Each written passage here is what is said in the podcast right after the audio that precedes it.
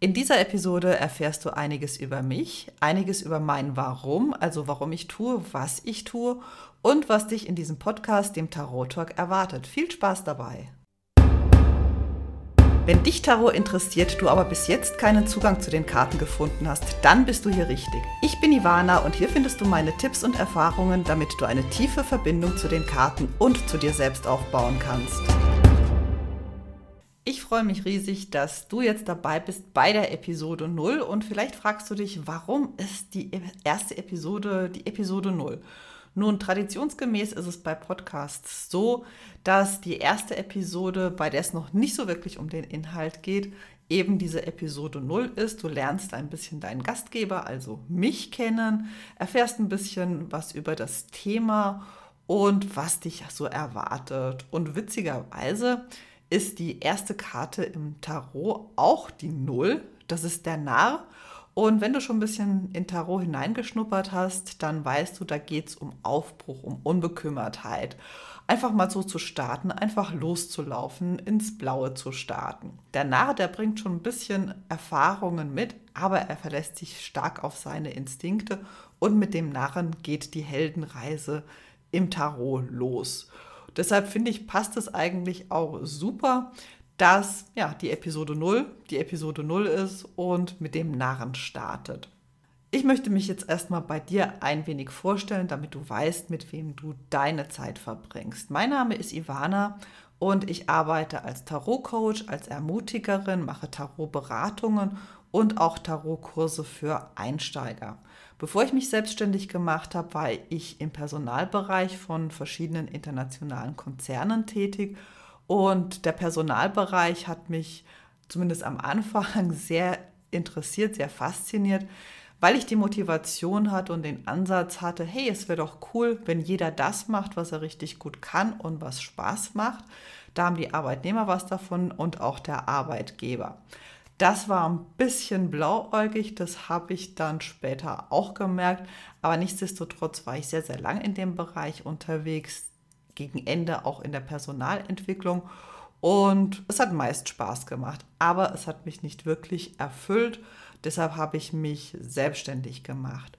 Von der Ausbildung her bin ich Juristin, also ich habe in Bayern beide juristische Staatsexamina abgelegt, nennt sich jetzt Volljurist. Also du merkst, ich bin eher der rationale Typ, eher kopfgesteuert, nicht irgendwie so abgehoben. Und das wirst du auch merken, denn wenn ich mich auch mit spirituellen Themen beschäftige, ist das nichts Abgehobenes, sondern wirklich bodenständig, pragmatisch und ich würde sagen auch ziemlich dogmenfrei. Ich habe auch noch diverse Ausbildungen gemacht als psychologische Beraterin, als Entspannungstrainerin, Theta Healing, Reiki, schamanische Grundlagen.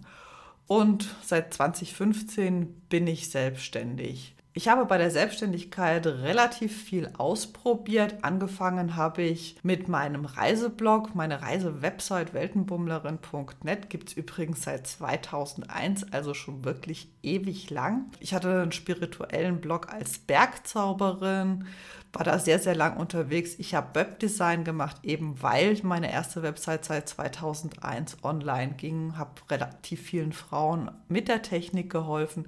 Ich habe in unterschiedlichen Bereichen gecoacht, aber ich hatte immer einen roten Faden und das ist auch mein Warum und das ist der rote Faden der Ermutigerin.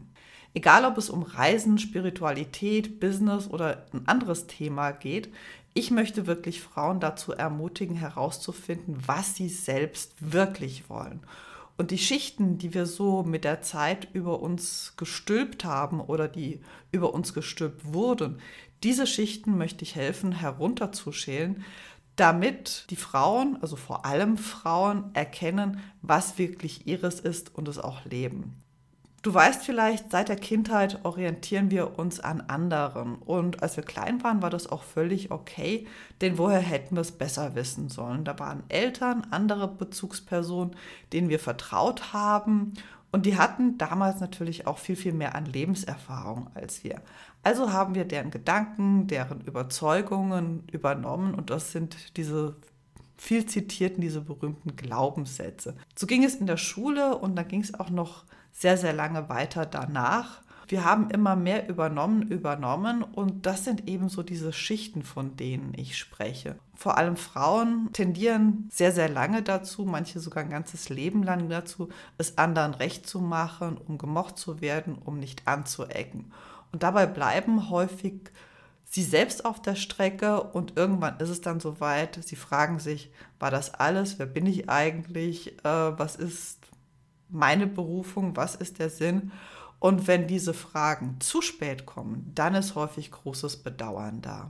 Und viele Gespräche mit Menschen am Ende ihres Lebens haben auch eine große Gemeinsamkeit gezeigt. Das Bedauern, etwas nicht getan zu haben, sich verbogen zu haben, sich selbst vergessen und verloren zu haben. Und ich habe auch selbst viele Frauen schon erlebt, die einiges bedauert haben. Und genau das ist mein Antreiber. Genau das ist es, was ich nicht will, weder für dich noch für mich zu bedauern. Zu bedauern, dass ich aus falsch verstandener Rücksichtnahme und weil ich es allen außer mir recht machen wollte, meine Träume und meine Wünsche begraben habe. Ich bemühe mich, genau das zu leben. Ich habe mich selbstständig gemacht und ich bin dann auch wieder letztendlich bei den Themen gelandet, die mir wichtig sind. Spiritualität, persönliche Entwicklung, persönliches Wachstum und natürlich auch Tarot. Ich lebe es auch noch auf andere Art und Weise. Ich bin über 50, ich bin verheiratet, aber ich reise immer noch alleine. Mit meinem Mann reise ich natürlich auch, aber nicht alle Ziele sind für ihn gerade passend. Nicht alle Ziele mag er. Ziele, die mich reizen, die mich faszinieren und so fahre ich einfach allein. Über 50 Länder sind es in der Zwischenzeit geworden und in der Regel mache ich das auch wirklich auf eigene Faust, also ohne Reiseveranstalter, nur mit Rucksack oder inzwischen mit Trolley. Ich lebe das eben auch, das zu tun, was ich liebe, indem ich meine Arbeit so gestalte, dass es mir Freude macht. Denn dann sind auch die Ergebnisse für meine Kundinnen am besten. Und wie ich das alles mit Tarot verbinde, das erfährst du in der nächsten Folge, sonst wird das hier echt zu lang. Um es auf den Punkt zu bringen, mein Antrieb ist, dass jeder Mensch das Leben leben sollte und das erleben sollte, was ihn oder sie glücklich macht. Und das herauszufinden, da diese ganzen Schichten herunterzuschälen, das ist mein Job, das ist meine Leidenschaft und das ist mein roter Faden. Und letztendlich war es auch das, was ich versucht habe, als Personalentwicklerin in den Konzernen zu machen. Und was gibt sonst noch über mich zu erzählen? Nun, seit 2017 lebe ich in der Schweiz, also wir sind von Deutschland in die Schweiz gezogen. Wir haben zwei Kater und wenn ich Zeit habe, liebe ich es zu lesen, meist Fantasy-Geschichten oder Socken zu stricken und dabei Hörbücher und Podcasts zu hören. Und natürlich habe ich auch eine Leidenschaft für Karten. Heute, Stand Februar 2023, sind es mehr als 50 Decks. Natürlich, die meisten sind Tarotkarten, viele Orakelkarten auch. Ich habe mich auch mit Lenormand ein bisschen beschäftigt, ist aber nicht so meins. Ich habe viel im spirituellen Bereich ausprobiert, war auch mehrere Jahre als Bergzauberin online zu finden. Damals war dieses ganze Thema mit Spiritualität, mit Mindset, bababa, was es heute alles gibt, noch nicht so im Mainstream angekommen. Aber mich haben schon seit meiner Kindheit alte Kulte, Göttinnen, Rituale, die Idee, dass alles beseelt ist, einfach fasziniert. Und deshalb äh, bin ich auch auf meinen Reisen immer in die alten Tempel gegangen, zu den Kultstätten. Das hat mich geradezu magisch angezogen. Und auch noch heute, je nachdem, wo ich unterwegs bin, finde ich es absolut mega, diese alten, aber auch moderne Tempel zu erkunden. Und mit Tarot bin ich auch schon seit circa 30 Jahren unterwegs. Da habe ich mir das erste Deck gekauft mit einem Buch und ich war fasziniert. Ich wollte damals einen Blick in die Zukunft erhaschen, aber es hat nicht wirklich funktioniert. Ich saß da mit den Karten, mit dem Buch, war völlig überfordert und vor 30 Jahren, kannst du dir ja vorstellen, da gab es nur ein paar Bücher. Es gab noch nicht das Internet oder zumindest nicht auf die Art und Weise, wie wir es heute kennen. Und dieser Einstieg mit ein paar Büchern war für mich happig. Ich war völlig überfordert. Ich saß da, habe versucht, die Bedeutungen auswendig zu lernen und ich habe es nicht hinbekommen. Ich habe dann aufgegeben, immer wieder mal es probiert. Das war echt eine jahrelange On-Off-Beziehung zu den Karten. Ich habe es mit unterschiedlichen Decks probiert, bin aber nie wirklich weitergekommen. Und Mich haben auch damals ehrlich gesagt so diese ganzen Legesysteme wie das keltische Kreuz überfordert. Ich war da nie im Flow, ich konnte mir kaum die Positionen merken oder mit den Karten in Bezug setzen. Es ist auch wirklich schwierig, wenn du ständig irgendwie am Blättern bist und gucken, was könnte die Karte bedeuten in Bezug zu dieser Position. Also Hindernisse, was im Unterbewusstsein ist. Was bedeutet dann der Herrscher zum Beispiel? Also ich war fasziniert, aber überfordert. Aber so vor ein paar Jahren, so 2016, 17, als ich die Ausbildung zum NLP-Coach gemacht habe, da hat sich da was verändert. In dieser Zeit bin ich nämlich zufällig zufällig. Wir wissen ja, es gibt nicht wirklich Zufälle, also es ist mir zugefallen, was gerade fällig war. Bin ich über andere Ansätze zu Tarot gestolpert und zwar über den intuitiven Ansatz, der den Fokus auf die eigene Wahrnehmung, auf die eigene Sichtweise gelöst und das hat für mich die Veränderung gebracht. Seit der Zeit hat sich der Knoten bei mir völlig gelöst und Tarot ist wirklich sehr, sehr zentral in meinem Leben geworden. Und ich habe ja vorhin erzählt, was ich alles seit 2015 auch ausprobiert habe an unterschiedlichen Business-Themen. Inzwischen bin ich wirklich wieder bei den Ursprüngen, bei dem Mindset, Spiritualität und natürlich auch Tarot wieder gelandet. Ich bin selbst immer noch dabei, immer weiter zu lernen, denn jeder Lehrer hat eigene Techniken, hat eigene Ansätze und ich finde das absolut bereichernd. Und ich behaupte natürlich nicht, dass ich die alleinige Wahrheit habe, aber ich finde es einfach wirklich wichtig und spannend, den Blick einfach zu weiten, die Perspektive zu weiten, neue Dinge aufzunehmen, neue Dinge, sich von neuen Dingen einfach, von neuen Lehrern, von neuen Büchern, von Kursen, was auch immer, inspirieren zu lassen, um dann alles zusammenzunehmen und meinen eigenen Weg zu gehen. Und das ist auch wirklich mein Ansatz, alles darf, nichts muss. Und was ich dir vermitteln möchte, ist, finde deinen eigenen Weg. Schau einfach nach Infos, die für dich passen, die sich für dich stimmig anfühlen und übernimm aber nichts, weil es wer auch immer gesagt hat. Finde wirklich deinen eigenen Weg. Im Tarot gibt es keine absolute Wahrheit. Es gibt nur für meine Begriffe ganz, ganz wenige Punkte, die hier auf unserem Planeten unumstößlich ist. Das ist Sonnenaufgang, Sonnenuntergang. Wir haben nur einen Mond, Schwerkraft. Also das sind Dinge, die sind jetzt zumindest unverrückbar. Das sind Fakten.